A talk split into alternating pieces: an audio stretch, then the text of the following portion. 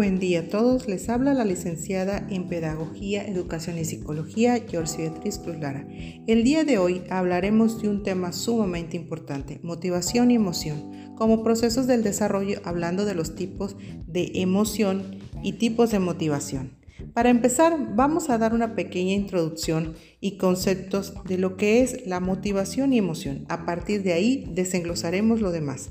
Las emociones son eventos o fenómenos de carácter biológico y cognitivo que tienen el sentido en términos sociales. Pueden clasificar en positivos cuando van acompañados de sentimientos placenteros, que significa una situación beneficiosa, como lo son la felicidad, el amor los negativos, cuando van acompañados de sentimientos desagradables y se perciben en una situación como una amenaza, entre las que se encuentran el miedo, la ansiedad, la hostilidad, la ira, la tristeza, el asco, o neutras, cuando no van acompañadas de ningún sentimiento y entre las que se encuentran la esperanza y la sorpresa. La motivación es algo que puede ayudar a cualquier individuo a mantenerse en acción, lograr los procesos necesarios e implementar las acciones pertinentes para conseguir un logro, un objetivo o saciar una determinada necesidad. Cada persona tiene distintas motivaciones y dependerá de ella el grado de motivación que tiene para conseguir lo deseado. Hay dos tipos de motivaciones más destacadas.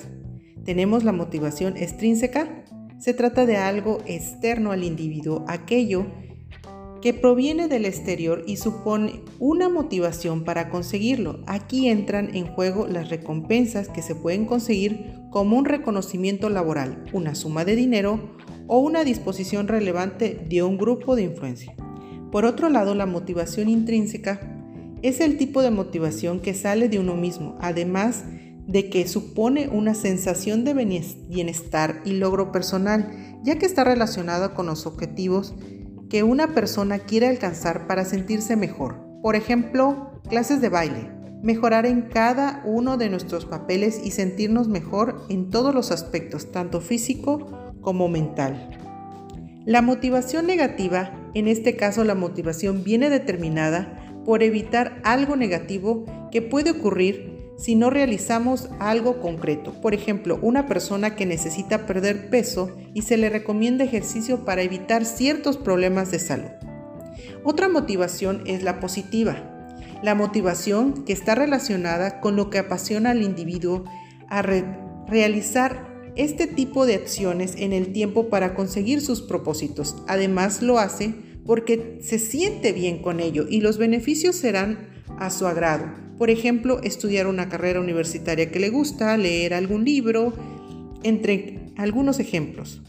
O bien el desarrollo de alguna actividad que le sea a su conveniencia y le cause felicidad. Las emociones y las motivaciones son muy importantes para llegar a tener los logros que queremos, como por ejemplo una persona que tiene problema o vive en un ambiente negativo y se deja llevar en ese ambiente, es fácil que no logre lo que se propone por la motivación que no existe en sus sentimientos que determinas son siendo negativas. Ira, frustración, lo que llega a habitar en una persona. Es importante siempre tener una actitud positiva a pesar de las adversidades que estemos pasando. Si podemos hacerlo en el momento de la lucha por conseguir tus objetivos, nunca es tarde para cumplir nuestras metas y nunca es temprano para empezar a prepararnos. Los invito a todos a siempre mantener una actitud positiva y tratar de manejar nuestras emociones.